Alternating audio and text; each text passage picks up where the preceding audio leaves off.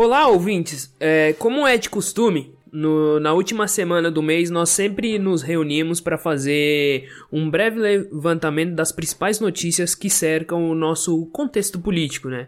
Dando prioridade pro contexto federal, né? E já iniciando, vou apresentar os colegas que estão comigo, que não é surpresa, todo mundo sabe quem é que tá aqui. Matheus Teodoro. E aí, galera, vamos às fofocas. Eu gosto dessa parte, que é a parte da fofoca. E o outro participante que tá comendo mexerica, Danilo Sanfelice. E aí, pessoal, bom dia, boa tarde, boa noite, boa madrugada a todos vocês. É a minha nova janta agora, mexerica. E eu recebi uma reclamação de um ouvinte que ele quer que o Thiago faça aquele, aquele grito de, de início dele no, no episódio do plantão. Então é, é a voz do povo, Thiago. Não é a voz do povo, é a voz de um ouvinte só. Então já vamos adentrar já a primeira notícia, né? A primeira notícia ela envolve a debandada que houve no Ministério da Economia, né? Onde o Paulo Guedes assume isso, onde houve a saída do secretário de privatizações, o Salim Matar, e o secretário responsável pela reforma administrativa, o Paulo Webel. E mais outros secretários também saíram do, do ministério. E como é que fica a cara do Paulo Guedes com isso? Na realidade, o que acontece com Paulo Guedes e com. Aliás, todo o governo Bolsonaro, né? É um governo que ele acaba se elegendo com muitas promessas de campanha e com muitas fórmulas mágicas para fazer com que o Brasil atinja um nível de país com economia liberal, blá, blá, blá, blá. E aí o que acontece é que quando o Bolsonaro ele consegue chegar no governo, ele percebe que não é fácil implantar todas as promessas e todas as medidas que ele acha legal para o Brasil. Isso vai, ser, vai se refletir em todos os ministérios, né? A gente vai ver que no Ministério da Justiça, o Sérgio Moro passou por um processo de fritura, ou, ou, a gente vai ver que no Ministério do Meio Ambiente a gente tem um processo que é um pouco de fritura também, mas como o vice-presidente Hamilton Mourão, ele cuida mais dessa parte de Amazônia e tal, meio ambiente, ele consegue ainda dar uma controlada, mas todos os ministérios do governo Bolsonaro não funcionam bem. O que acontece com o governo, o ministério do Paulo Guedes, é que até então ele estava funcionando de uma maneira legal, né? O Bolsonaro tinha ele como super-ministro, tinha ele como o Paulo Guedes fala, eu assino. Só que o que acontece é que a partir do momento em que o governo, o, o Bolsonaro começa a virar alvo de denúncias, o governo Bolsonaro começa a, a ter uma resistência para aprovar medidas lá no governo, né? No Congresso Nacional, é, a gente começa a perceber que a equipe do Paulo Guedes começa a receber uma fritura. E aí chega a pandemia, é, que torna a questão econômica no Brasil uma questão muito urgente depois da questão da saúde, e a ausência de medidas da área econômica começa a doer um pouquinho no pé é, é, do Bolsonaro, né? Um calo que se cria no, no pé do, na, na sola de sapato do Bolsonaro. Então, na realidade, o que acontece é que até então o Paulo Guedes estava conseguindo manter o ministério de uma forma a trabalhar sem avançar muito, mas trabalhando. Agora não, porque tá chegando as cobranças, tá chegando resistência no Congresso. E aí, uma das primeiras resistências que houveram foi justamente com esses processos de privatizações. O Paulo Guedes a todo momento dizendo que tem um teto de gastos, que eles não podem gastar muito mais do que o que está previsto, tanto em orçamento como em teto de gastos. É, eles precisam é, avançar com alguns tipos de reformas, como reforma tributária, conseguiram passar a reforma da Previdência, né, que a gente vai enxergar a tragédia daqui a uns anos, mas conseguiu aprovar a reforma da Previdência. E ele tá nessa. E aí o que acontece é que quando chega a pandemia e esses secretários que são dessa parte de privatizações começam a perceber que isso não vai avançar dentro do governo, eles começam a pedir demissão, né? Eles começam a pular fora, porque eles entendem que existe uma má vontade do Congresso Nacional para passar, para pautar essas questões, mas que existe também uma falta de agilidade do governo Bolsonaro, que vira e mexe tá dentro de, de polêmica, que só funciona na base do ataque, não trabalha, né? É um governo que não trabalha. Paulo Guedes ele consegue consegue segurar ainda, ele estava conseguindo segurar um pouco essa parte econômica, mas agora não está conseguindo mais, né? E não foi só, foram só esses dois, né, que, que saíram do governo. Se a gente for pegar lá pro, pro final do ano passado, a gente vê que o Marco Sinta, que era, ele era o secretário da Receita Federal, ele foi é, demitido, Caio Megali, que é, era é, diretor do programa da Secretaria Especial da Fazenda, também saiu. O Mansueto Almeida, que era secretário do Tesouro Nacional, pediu para sair. O Rubens Novaes, que era é ex-presidente do Banco do Brasil, também se demitiu agora, né, recentemente. Joaquim Levy, que era o ex-presidente do Banco Nacional de Desenvolvimento Econômico e Social, né, o BNDES, e ele também pediu demissão. A gente vê que existe uma questão no, no ministério específico, né, Ministério da Economia, você tem uma cara, né? Você tem um cargo ali, que é o do Paulo Guedes de super-ministro, mas você vê que o Bolsonaro começa a deixar isso muito lá pro final e aí agora começam, começamos a perceber que existe um desgaste muito forte dentro desse ministério específico, né? As pessoas estão pedindo demissão, as pessoas estão pedindo para sair e cada vez mais o Paulo Guedes está sofrendo uma pressão muito forte, tanto pela própria equipe dele quanto pela sociedade, tanto pelo Congresso, que precisam de medidas para tentar é, coibir grandes efeitos dessa, dessa, dessa crise que o coronavírus está trazendo, né? É o o governo Bolsonaro ele tem uma característica que é, que é muito errada, né, muito perigosa, é, principalmente para a população, que é ele não é um governo formado a partir de uma ideia, né? Então, por exemplo, o, o governo Lula era um governo formado a partir de uma ideia. Pode discordar da ideia, beleza, mas tinha uma ideia ali, então todo, todo o governo era pensado a longo prazo, através de um único pensamento, de uma ideia estruturada. Né? O governo FHC, vai, pegando um governo de direita, também era um governo formado a partir de uma ideia. O plano neoliberal dos anos 90 é muito, é muito fácil de você perceber que, todo mundo ali estava tava pensando é, na mesma linha, né? Então, tipo, todo o governo estava pensando, e tanto é que, que deu muito certo do ponto de vista da direita o plano do, do FHC, né? Conseguiram privatizar tudo e tudo mais o, governo Bolsonaro ele se, se aproxima em relações do, do segundo mandato da Dilma, que, é, que, que, que houve uma grande união da esquerda, dos setores progressistas, não para eleger uma ideia, e sim para impedir que o AS vencesse. Então você meio que votou na Dilma para o outro não vencer. Isso não é muito, muito sólido, né? Bolsonaro é a mesma coisa, né? A direita, principalmente, e, e a classe média votou no Bolsonaro para que o PT não ganhasse, né? Então, tipo, foda-se o que vai vir a, a, depois. A gente tira o PT. E daí, como o governo ele é criado a partir de, de um, de um foda-se, cada, cada, cada pequeno, pequeno grupo desse que forma essa, essa união, essa grande união contra o PT, pensa de uma forma diferente, né? Então faz com que o governo fique muito, muito, muito instável. Então essa, essa instabilidade que a gente vê no governo desde a posse do Bolsonaro, com um monte de gente saindo, trocando ministro, com, com, com super, até até os super ministros, é, o Guedes e o Moro, até então teoricamente intocáveis, um já saiu e outro tá, tá nessa, vou sair, não vou sair, tudo mais, nessa, nessa instabilidade. Isso tudo é provocado justamente pela essa falta de, de desse planejamento total do governo Bolsonaro. Ele não é um governo de fato, né? ele, é, ele é um foda-se. Então, é, eu acho que isso vai continuar até o fim, assim, no governo, se o Bolsonaro se reeleger em, em 2026, imagino que seja a mesma pegada. Mas tem uma questão que é problemática em relação ao Guedes sair, que o Guedes representa um grupo muito forte politicamente, que é, são a galera do dinheiro do país. Né? Então, o, o, Bolsonaro, ele, por um lado, ele, ele, ele como o Matheus falou, pensa em 2022, na questão popular, para aumentar o prestígio é, com, com o, o, o, povo é, mais necessitado do país. Só que, por outro lado, ele perde, ele perde aquele grupo que tem força política mesmo, né? Que é, é o dinheiro para investir em propaganda, é, para investir em apoio financeiro e tudo mais.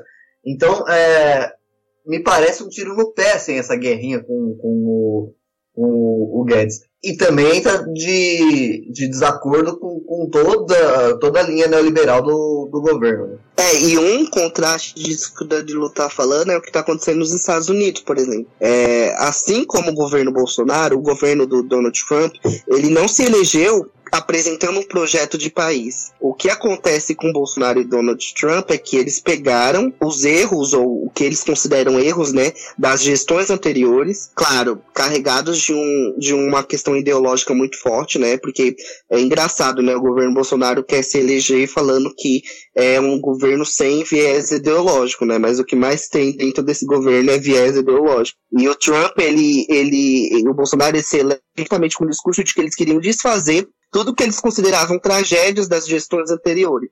Então, Bolsonaro não queria se eleger para construir um Brasil assim assim. Ele não apresenta um projeto de país, ele apresenta que ele quer se eleger para desfazer tudo aquilo que o PT fez. Da mesma forma, o Donald Trump. Ele se elege falando que quer desfazer tudo aquilo que o Obama fez, né?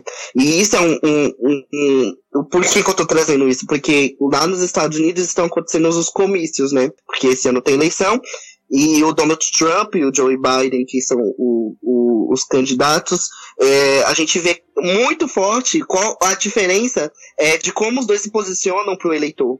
Enquanto o Joe Biden ele encara a questão da, das manifestações antirracistas que estão acontecendo lá, encara as questões da, dos problemas que o coronavírus está trazendo lá, apresenta um projeto de país de acordo com os problemas que estão acontecendo lá, o Trump ele parte do ataque. Ele baseia toda a campanha política dele em atacar o Joe Biden. Então, é, é, muito o que o Bolsonaro faz também, né? Ele se elegeu atacando muito o PT, né? Era o kit gay, era isso, era aquilo. Então não existe um projeto de país, né? E o que a gente percebe é que justamente isso, como o Dani falou, é um tiro no pé. Não só porque ele tá tirando o Guedes da jogada e mostrando que o, a questão do ego dele é tão forte que nem o Guedes mais é, pode ficar na frente, mas por quê? Porque ele acaba não percebendo, ou até percebendo, mas é tão vaidoso que, que prefere ignorar isso, que ele está destruindo completamente a percepção de que ele pode fazer alguma coisa pelo país, né? O Trump, ele fala e ele aponta isso, né, da mesma forma que o Bolsonaro está fazendo aqui, que se o Joe Biden ganhar lá nos Estados Unidos, vai ser a maior fraude americana.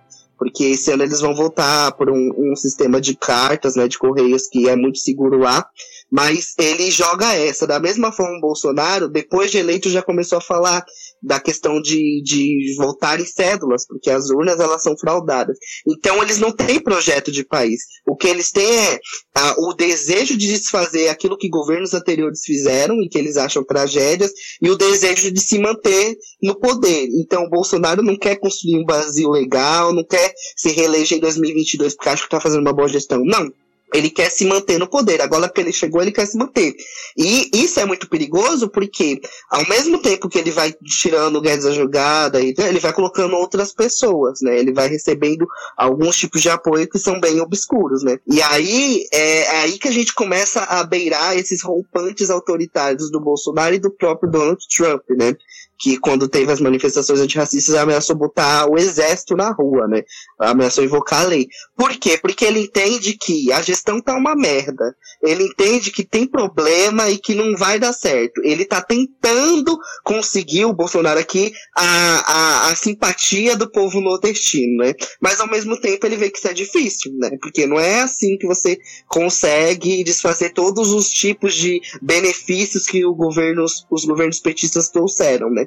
E aí o que que eles fazem? Eles tentam partir para essa, mas tem aquele segundo plano, né? De você ataca a democracia, de você ataca todo mundo que estiver na frente, porque eu tô dando um aviso, se eu não ganhar desse jeito, eu vou ganhar de outra, outra forma, e essa forma vai ser sempre a autoritária. Eu sempre espero muito do pior, né? Dessas, dessas pessoas. É, o, mas tem uma diferença importante do, do, do Bolsonaro com, com o Trump, que o Trump eles, são, eles são muito parecidos em um zilhão de coisas. Mas o Trump, ele, ele. De uma coisa ele entende, que é capitalismo. O Trump é um capitalista muito pleno. Assim. Uh, e, o, e, o, Trump, antes da, da, do desenvolvimento da, e do aprofundamento da pandemia nos Estados Unidos, uh, o Trump, antes de, de existir pandemia, o Trump conseguiu maquiar, né, mas conseguiu é, números econômicos muito importantes. Inclusive, antes da pandemia, ele estava liderando as pesquisas, né? mas liderando assim bem, não era liderando pau a pau, ele tá liderando muito bem. Porque ele conseguiu a menor taxa de, de, de desemprego desde os anos 60, sabe? Óbvio, é um número muito maquiado, porque é Uber, é, é, é esses aplicativos que, que, que, que é um emprego muito, muito, muito problemático, né? Mas, de qualquer forma, no número lá, e numa população que não tem um senso crítico muito desenvolvido, estava tudo, tudo bem, né? Era a menor taxa de desemprego desde os anos 60. Então, a diferença é, do Bolsonaro e do, e do Trump é o Trump entende de capitalismo. Ele, ele, em condições normais, sem pandemia e tudo mais, o Trump se garante no capitalismo. O Bolsonaro não. O Bolsonaro está brigando, tá, tá querendo brigar com a figura que representa o mercado, por exemplo. Sabe? Então, é, é, é, um plano dele que, que, possa, que pode, de fato, é, conquistar uh, votos entre os mais pobres e tudo mais, mas vai perder é, voto, vai perder o apoio, principalmente, de quem tem dinheiro. E o problema disso é que quem tem dinheiro tem, tem propaganda, né? Quem tem dinheiro tem publicidade. Daí, daí essa galera que coloca, coloca publicidade inteiro na TV, coloca que controla jornais e tudo mais, é essa galera que o Bolsonaro vai perder, sabe? E daí, é, é um, daí por isso que a, a, aparentemente é um caminho inteligente, né? Vamos é, conquistar a volta do mais pobre, mas é, a, o preço disso é que vai perder uh, quem realmente tem o poder no país. E é, é, e é a classe que, se quiser dar um golpe, dá amanhã, sabe? Então, a próxima notícia que repercutiu muito no nosso Brasil varonil aí foi mais uma demonstração de autoritarismo por parte do nosso presidente da República, né? Onde ele fala que gostaria muito de encher jornalista de porrada quando o jornalista o questionou sobre os 89 mil que o Queiroz é, depositou, transferiu para a conta de sua esposa, né? A primeira dama Michele Bolsonaro. E, é, já não é a primeira vez que o Bolsonaro expõe, né? Essa sua característica, né, é autoritarista e não é a primeira vez que ele lida muito mal com a imprensa, né? É, só que isso repercutiu de uma forma muito grande, principalmente nas redes sociais, onde várias pessoas começaram a indagar e ainda estão indagando essa questão dos 89 mil. E tenta se afastar cada vez mais do caso Queiroz, né? De, de, dessa forma que ele faz, cada vez mais ele chama mais atenção para ele nesse caso, né? A gente já sabe dos vários envolvimentos dos familiares dele, do próprio advogado, acharam o Queiroz na, na casa do, do, do, advogado dele, né? Numa casa lá em, em Atibaia. É, o Bolsonaro, ele é um homem antidemocrático por natureza, assim. Ele sempre foi e vai continuar sendo eternamente, né? É, pró, pró e tudo mais. É, tá, e, por mais que hoje em dia ele se esforce para negar isso, óbvio, tá, como presidente de um país, mas ele, as atitudes dele mo mostram como ele é autoritário, como ele é antidemocrático. E a imprensa, né, especificamente a imprensa, filosoficamente, é, o papel da imprensa é investigar, né? A imprensa ela não é criada há séculos atrás para apenas passar o discurso oficial, né? E sim para investigar sobre aquilo. Então, houve, acontece um fato, ou, ou o governo fa, fala alguma coisa, o papel da imprensa é que questionar, é investigar e, e, e, trazer uma nova versão, ou então até comprovar aquilo que o governo está falando, mas só depois de investigar. Né?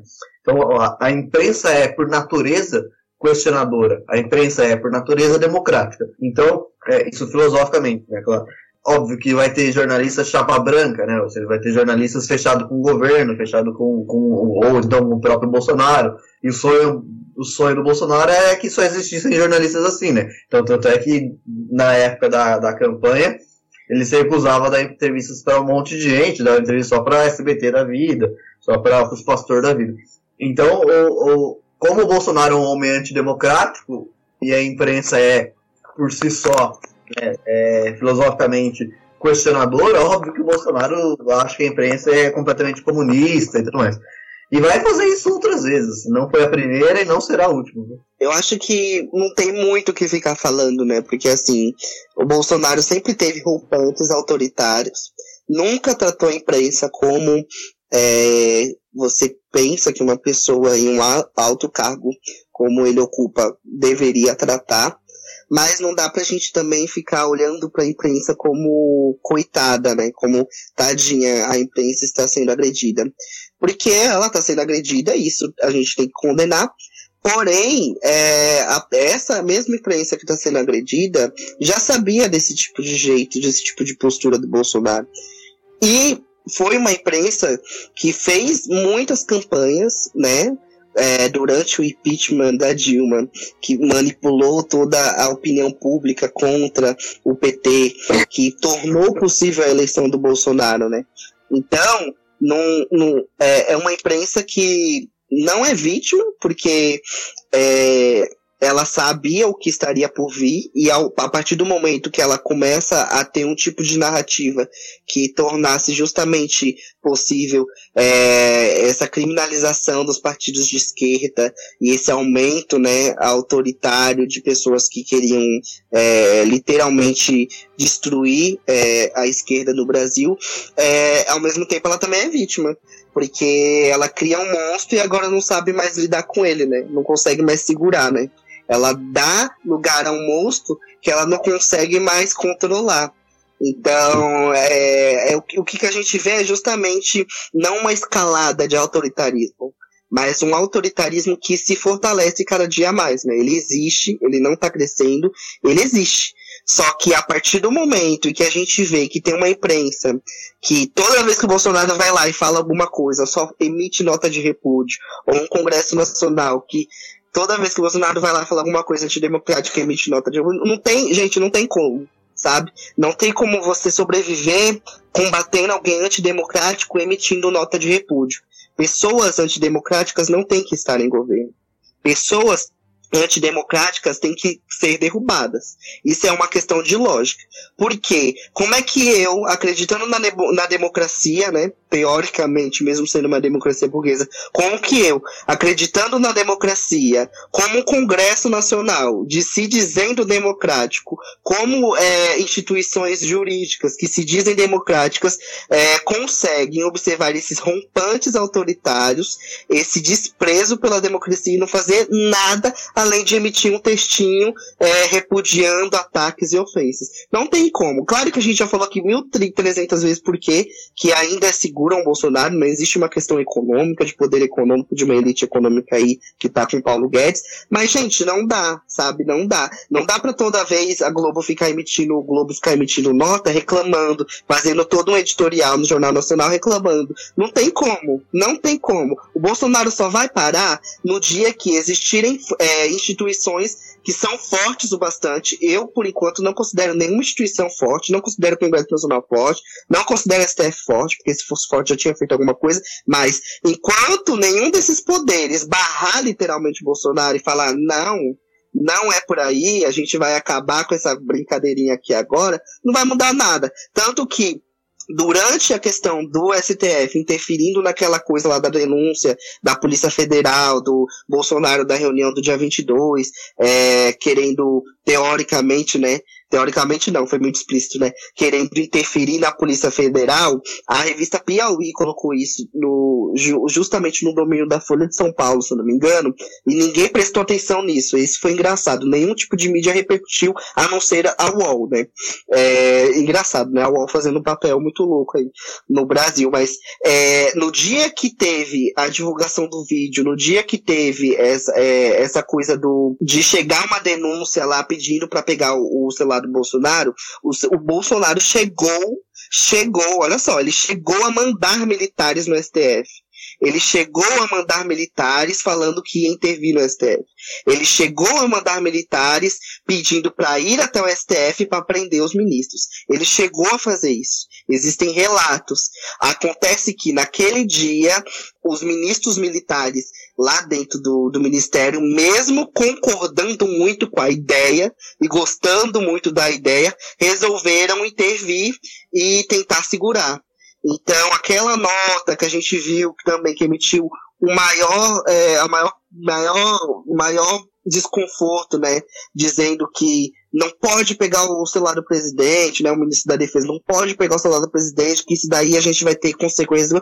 Era uma, é, aquela nota foi uma nota prometida pelo ministro da Defesa ao presidente da República para que ele não fechasse o STF, para que ele não concluísse o plano de prender os ministros do STF. Ele falou que ele emitiria uma nota forte o bastante e dura o bastante para que essa medida não fosse necessária. Mas o que se diz e o que a revista Piauí trouxe para a gente foi justamente o relato de que o Bolsonaro surtou ali e chegou a mandar os militares.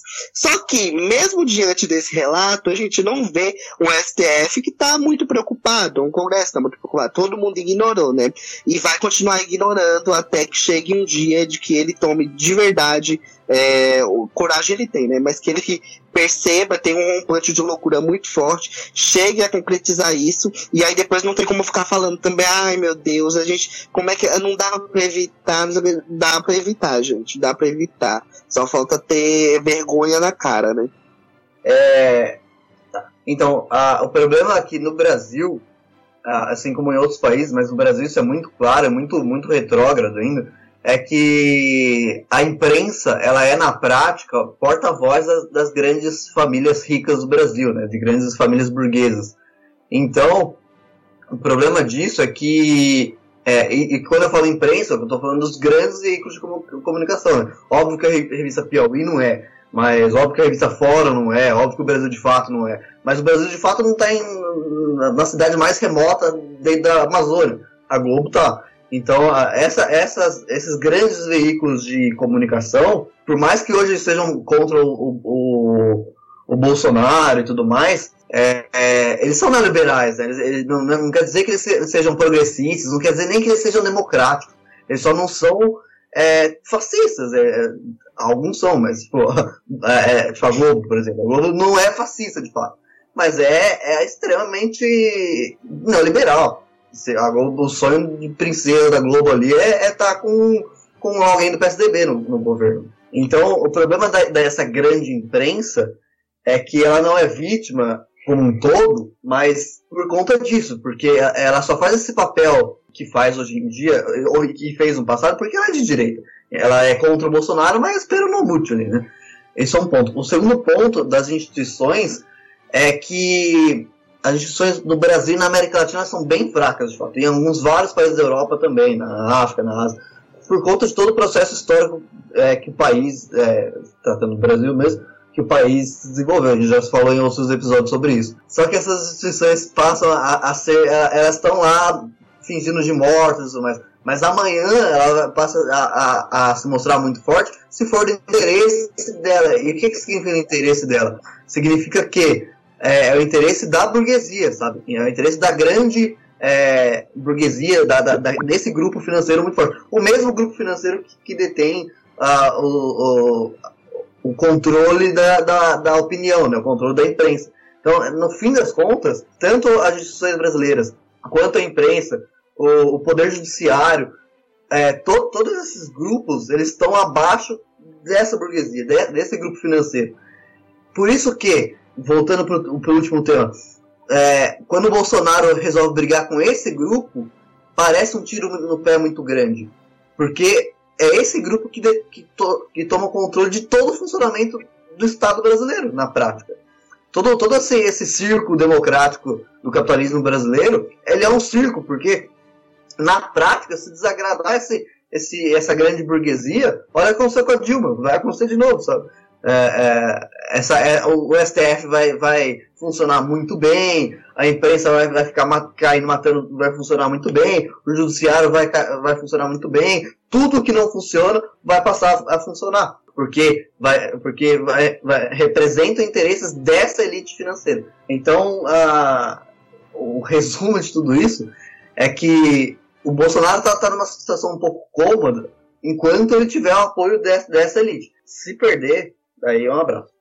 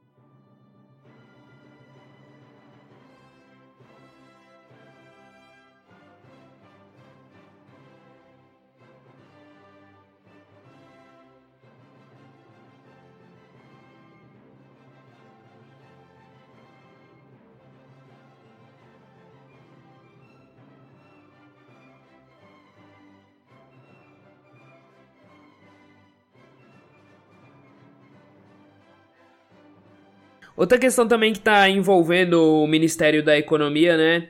É, é, o projeto da Renda Brasil, né? Que é um projeto, é, segundo o governo federal, vem para substituir o Bolsa Família e possivelmente também o auxílio emergencial.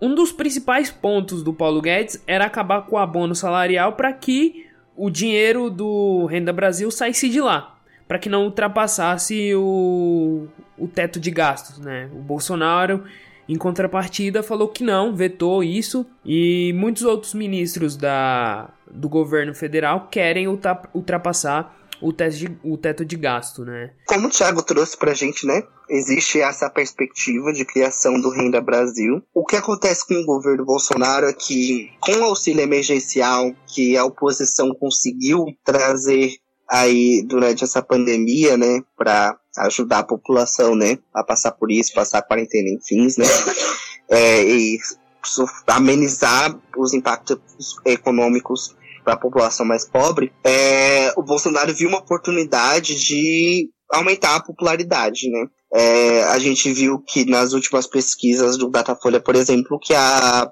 a, a aprovação ao governo Bolsonaro tinha aumentado, né? Justamente por conta do auxílio emergencial, né? Que começou muito ruim, mas aí no meio do processo ele foi otimizado e agora aparentemente está funcionando muito bem. É, isso eu tô falando de acesso e de, de, de serviços, tá? E aí o que acontece é que ele viu a popularidade dele crescer no Nordeste, que é um lugar é, historicamente é, conquistado pela oposição, né? O PT é muito forte no Nordeste.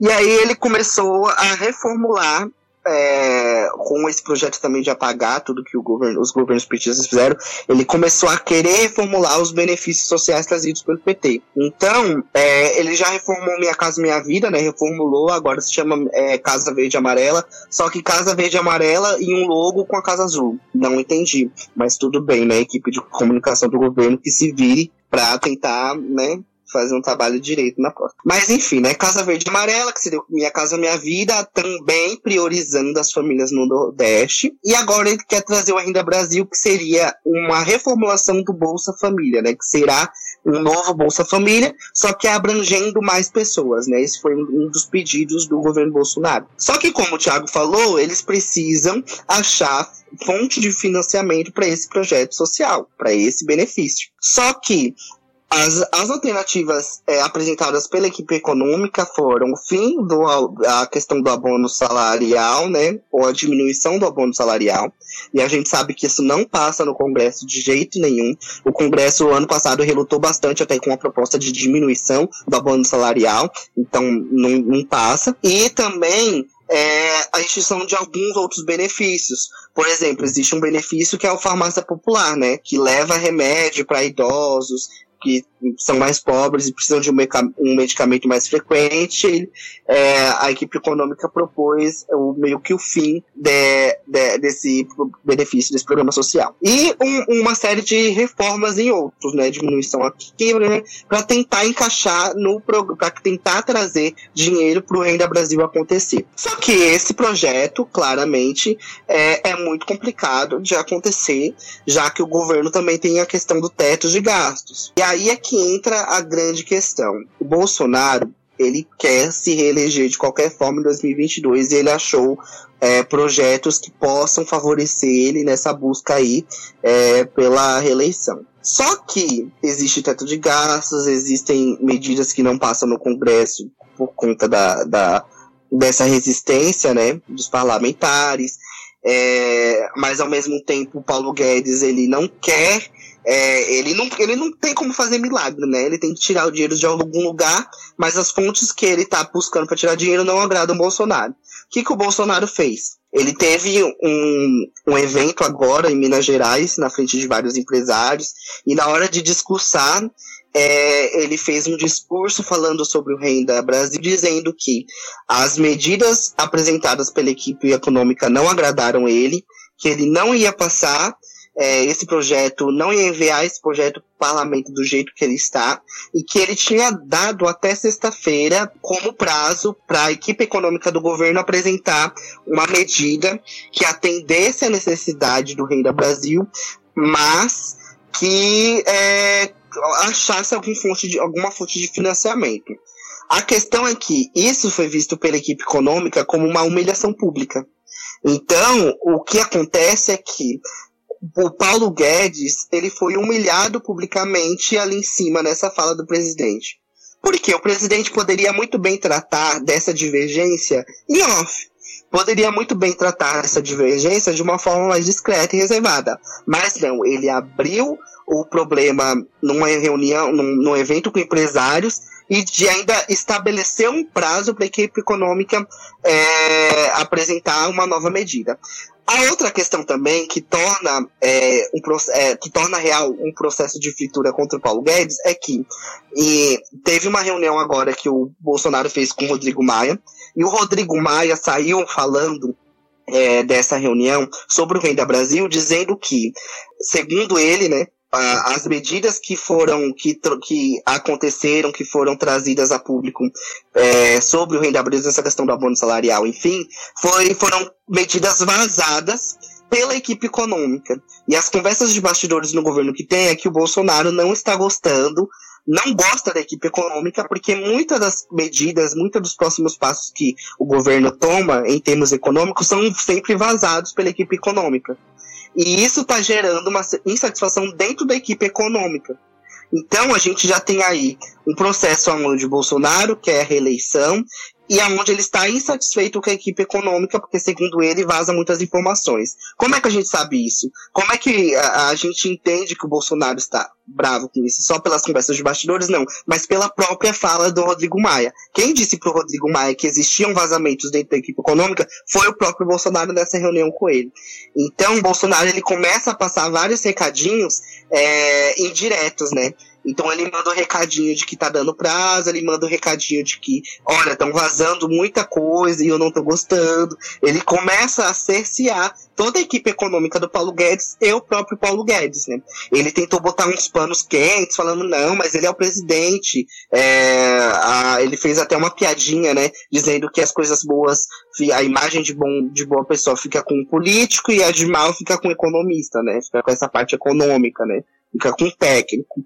Só que o que acontece é que existe um processo de fritura. O Bolsonaro quer se reeleger, ele está cansado da equipe econômica do Paulo Guedes, porque ele precisa de coisas, precisa de medidas para agora, por conta de, dessa perspectiva de é, economia pós-coronavírus, pós-pandemia, e também porque ele precisa de todas as maneiras é, dar mais um passo nesse projeto de ego dele, de que ele que manda, ele que é o presidente, se ele não puder dar a canetada dele, para que, que ele foi eleito, né?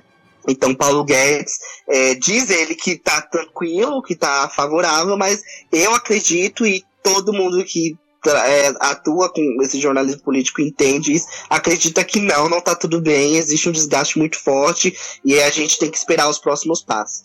Mas o problema, o problema de, de fritar o Guedes, tudo isso que você falou, fritar o Guedes para desenvolver um programa social e com isso angariar votos, é, é que eleição, nesse modelo democrático burguês, ele é muito do momento. É, é, ela é muito do momento. Muito do momento. O Trump é a prova disso. Há, há três meses atrás ele estava contado para se, se eleger, talvez o primeiro turno. E agora a chance dele ganhar é muito pequena. Porque aconteceu algo que desestabilizou ele e fez subir o outro. Se, se, então, ele está falando de, de, por exemplo, de trocar a equipe econômica em 2020, ou então no início de 2021, é, e a eleição é no fim de 2022. Então, tipo, é, é, é algo que não, não, faz sentido, assim, sabe? Do, do, ponto de vista, até, até para angariar voto não faz sentido. Porque o que o Lula fez de, é, de programas sociais, mas ele não fez isso apenas para ganhar votos. Óbvio, uma consequência disso foi que ele ganhou votos. Mas isso era toda a, a teoria política econômica do Lula desde que ele nasceu, sabe? Então ele foi defendendo isso por, por décadas e, e no, em todo o governo dele ele fez isso também. Não foi uma coisa de momento. E não foi uma coisa. Então, como. É, não foi uma coisa contraditória ao que ele sempre defendeu. Então, tipo, quando o Lula chegou no poder, todo mundo sabia mais ou menos o rumo que ia tomar. É, foi um pouco mais aqui, um pouco mais acolá, mas isso é claro que, que ele ia fazer. o, o Bolsonaro se, ele, se elegeu com, outros, com outro discurso. E beleza, ele vai ganhar, ele pode ganhar voto de um grupo, vamos supor, mas ele vai perder muito voto de outro grupo também. Desse grupo neoliberal, dessa classe média que se acha burguesa e, e, e, e defende abertamente o neoliberalismo. E é muita gente. Então, é, ele tem que buscar. Até o Lula buscou equilíbrio, imagine ele o que ele deveria fazer. Sem contar que está muito, muito, muito, muito antes, se for pensar apenas em votos, sabe? Então, me parece uma estratégia extremamente falha dele. É, outro fato também que ficou em evidência no nosso contexto político aqui no Brasil foi que a deputada federal Flor Delis foi denunciada como principal mandante do assassinato do seu marido, né, o, o pastor Anderson. O crime em si é um roteiro pronto para uma série na Netflix, né? É algo que só o Brasil pode criar. Principalmente agora, né? Com, com todo esse contexto político extremamente nonsense, né? É, é, exatamente como o Thiago falou, né? A gente entende que a política é um campo que ele é, ele é, ele é muito maluco, né? Porque você consegue envolver de tudo. É, é, você tem vários tipos de bancadas, você tem bancada da bala, você tem bancada do boi, você tem bancada do, é, da Bíblia, né, que é a bancada BBB lá no, no Congresso, você tem bancada disso. Existem muitos interesses e existe uma diversidade muito forte é, em termos de conservadorismos dentro do Congresso, né, não existe diversidade em termos de minorias políticas, mas em termos de conservadorismos existem, né. E o que acontece com esse caso da Flor de Lis é muito isso, né? É, a Flor de Lis, para quem não conhece, ela é uma pastora. É, ficou muito conhecida no início dos anos 2000 e final dos anos 90. É, moradora de periferia, moradora da favela lá do Rio de Janeiro. E ela ficou conhecida porque ela simplesmente começou a adotar crianças, né? Ela hoje tem 55 filhos mas é, já chegou a morar numa casa com 39, é, tendo, é, se eu não me engano, três ou quatro do primeiro casamento, né? É, a, a, a, história já começa meio muito feia, né? Porque o pastor Anderson conheceu a Flor de Lis nos anos 90, ele tinha. É, ele estava acabando o ensino médio, ele era novo, ele tinha 14, 15 anos. É, e ele namorava a filha da Flor de Lis, a Simone, né? É filha biológica. Só que no decorrer aí dos processos, ele começou a frequentar a igreja da Lis da mãe dela, se apaixonou pela Flor de Lis, deixou a filha para casar com a mãe. Se casou com a mãe, construiu a carreira da Flor de Lis, até então ela era apenas uma pregadora de igreja pequena lá do, do subúrbio do Rio de Janeiro, e aí, é, através de uma estratégia de vender as, as pregações, né, gravar DVD das pregações e eles começaram a começaram a ter um tipo de visibilidade no Rio de Janeiro. E aí a Flor de Lis, paralelamente, começou a adotar, entre aspas, crianças, né? É, porque a gente sabe que, agora a gente sabe que muitas das crianças chegaram até a ser meio que, né, surgiram de e-mails que ninguém sabe até hoje, é, com adoções falsas, né? É, ela começou a pegar crianças para criar e, e, e, e, aí ela foi conhecida, né? Ela se tornou canonizada pelo meio evangélico, meio evangélico com essa história de vida. É, e ela atingiu seu ápice agora, é, lá para 2010, 2011 para frente, quando a filha dela, Simone, teve um câncer e aí ela usou muito dessa visibilidade do câncer, porque teoricamente Simone foi curada numa igreja, é, para lançar um disco, lançar uma música, que era Uma Volta por Cima, o nome da música, né? Então, é literalmente um enredo de filme e série da Netflix, né? Ela criou uma imagem de mãe, criou uma imagem de salvadora dos oprimidos. Disse ela, né, que começou a cuidar de crianças quando ela recebeu, é, parece que 20 ou 15 crianças que fugiram do massacre da Candelária, lá no Rio de Janeiro. É, então, ela criou muito uma imagem, junto com o marido, óbvio, uma imagem de boa samaritana, de pastora, não sei o quê. Fundou o Ministério Flor de Lis, que é um ministério muito grande hoje no Rio de Janeiro. Só que atrás dessa postura de boa samaritana, de boa política, né, porque ela chegou agora a se eleger deputada federal, é, fortalecendo muito mais ainda essa essa é, uma esse fenômeno brasileiro que a gente tem, né, de pastores neopentecostais que é, são muito muito fortes dentro das, das câmaras, do, dos senados, e dessa área política no Brasil inteiro, né? Desde ser vereador até ser deputado e senador. É, por trás disso tudo é, existia a Flor de Lis, que frequentava casas de swing com o marido, tinha um quarto, né, separado em casas de swing com o marido, que era pastor, né, pastora Flor de Lis, que frequentava casas de swing, é, de fiéis que já viram ela saindo, né, de ele saindo de toalha de casa de swing, é, de uma família onde irmãos tinham relações é, e chegavam a, a namorar, é, de uma família onde é, existia meio que rituais estranhos, de pessoas que alegam que para conseguir entrar é, na família, tiveram que passar por rituais onde ficaram um dia sem comer, escrevendo salmos com sangue na parede, e, sem, e até é, tendo relações sexuais com a própria Flordilismo em dado momento. É, então é uma história que é muito, muito, muito maluca, né?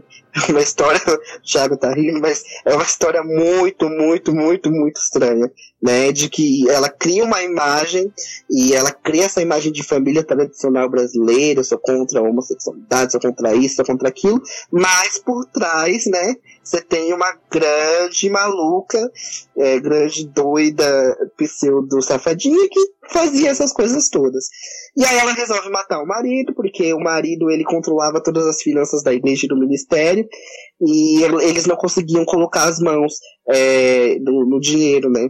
Então ela faz lá um plano com os filhos biológicos, que inclusive tinham privilégios, tá? Pela, pela, pelo relato das testemunhas, os filhos tinham privilégios. Enfim, né? O que a gente viu foi uma flor de lis completamente doida, maluca. É, ela se reuniu com os filhos para cometer esse crime. É, existia também é, os relatos né, de que ela tratava os filhos biológicos com privilégios. Então, é uma casa que ela, eles viviam numa casa de três andares, e aí é, os filhos mais velhos ficavam no segundo andar, que era área restrita para os outros filhos adotados, enquanto os filhos adotados comiam macarrão com salsicha todo dia e pão seco. Os filhos mais velhos tinham comida à vontade, é, tinham vários tipos de privilégios, né? E é, é, decidiram matar o, o, o marido para conseguir colocar as mãos no dinheiro do ministério, né? Outro fenômeno muito forte dentro das igrejas, né? Você tem igrejas que são verdadeiras instituições, né? Verdadeiros negócios, né? E como igrejas não são taxadas, por exemplo, impostos, é, são lugares que acontecem é, muita lavagem de dinheiro, né? Pessoas que dão valores enormes, absurdos para a igreja em forma de doação e depois recebe esse valor de volta, né? O pastor Silas Malafaia, inclusive, foi indiciado uma vez por conta disso, né? Recebeu uma, uma pseudo é, doação muito grande e aí a polícia detectou isso e aí trouxe de volta, é, levou ele coercitivamente, né, para prestar um depoimento, ele ficou muito bravo, né? E, só que são pessoas muito envolvidas com políticas, pessoas que têm muitos seguidores, pessoas que têm um eleitorado, um eleitorado que é muito fiel, justamente porque existe essa é, imagem religiosa que eles criam, mas que se provam sempre que são pessoas deploráveis, né? Que são pessoas completamente é, malucas, né? É uma história que se a Netflix não pegar para para conseguir fazer uma série, ela estará moscando, porque dá muito conteúdo. Acho que dá muito conteúdo, dá muita audiência, né? Eu acho que Netflix, esse é o seu momento. Pega essa história, é, cria um American Horror Story, mas Brasil Horror Story, né? É, Brasil Horror Story Flor de Lis. É a minha dica pra Netflix. Só para finalizar aí sobre esse caso, né? Eu acho que essa mulher aí vai gabaritar o Código Penal, né? Porque Hoje saiu uma notícia na revista Veja falando que conversa entre Flor de Lis e filho aponta para desvio de verbas da igreja. Um trecho do diálogo, André Bigode diz que vai tentar tirar dinheiro do ministério Flor de Lis para custear plano de saúde da família. Então, é, ela, eu acho que ela está procurando gabaritar no Código Penal. Então eu acho que é isso aí, pessoal. É, sigam a gente nas redes sociais, sigam a gente no Spotify e até mais. tchau. tchau, tchau.